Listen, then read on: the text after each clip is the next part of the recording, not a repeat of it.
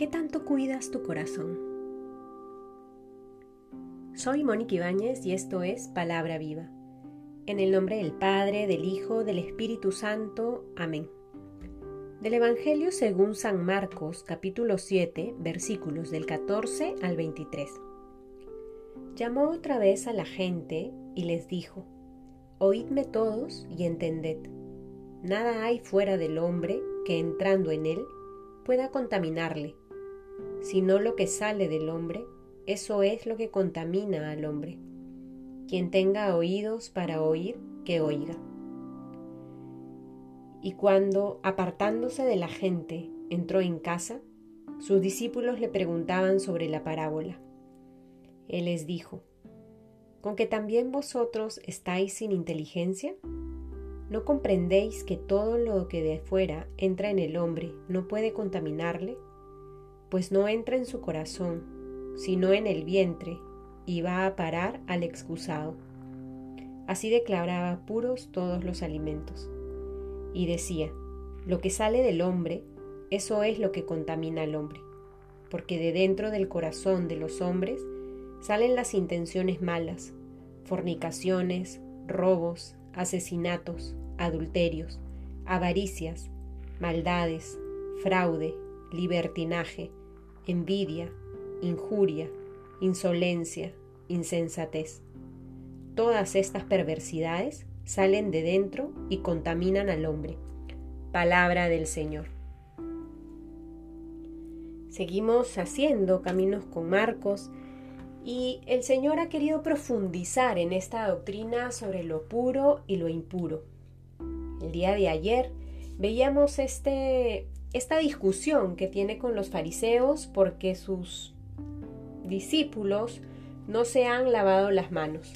Y los fariseos lo critican porque nuevamente le saca en cara al maestro de la poca reverencia que tienen sus discípulos sobre la ley y con las tradiciones.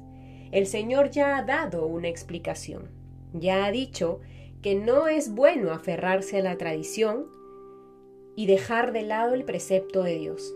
El día de ayer veíamos que el Señor a lo que nos invitaba era justamente a eso, a enamorarnos de ese precepto de Dios que nos llama a vivir el amor a Él, al Padre y a los hermanos.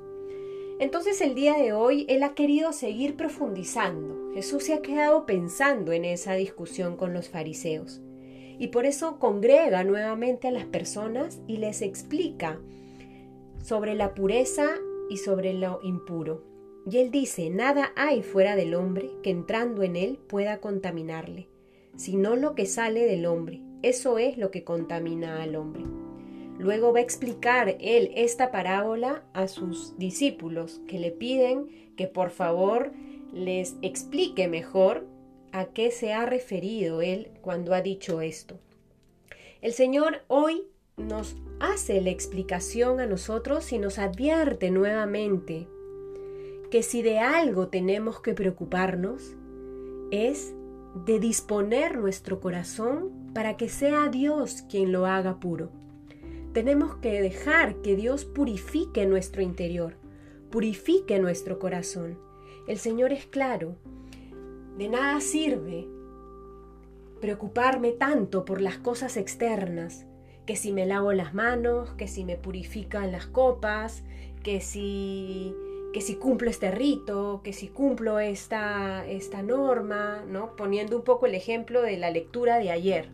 De nada sirve preocuparme por cumplir estas leyes si es que interiormente no he dejado que el Señor haga su trabajo. El día de hoy Él nos invita entonces a cooperar y elegir aquello que nos hace puro. Hay que tener cuidado de estar pendientes más de lo externo que de lo interno. Se nos invita a tener un corazón puro, a tener un corazón manso como el de Jesús. Un signo de que nuestro corazón no es puro es hacer una especie de examen de conciencia, con mucha sinceridad, mirar nuestro interior y ver ¿qué de estas intenciones malas que el Señor ha enumerado yo vivo en mi presente? Él habla de fornicaciones, de robos, de asesinatos, de adulterios, de avaricias, de maldades, de fraude, de envidia, de insensatez. Hace una lista que me puede servir hoy a mí para tomar conciencia de qué tan puro está hoy mi corazón.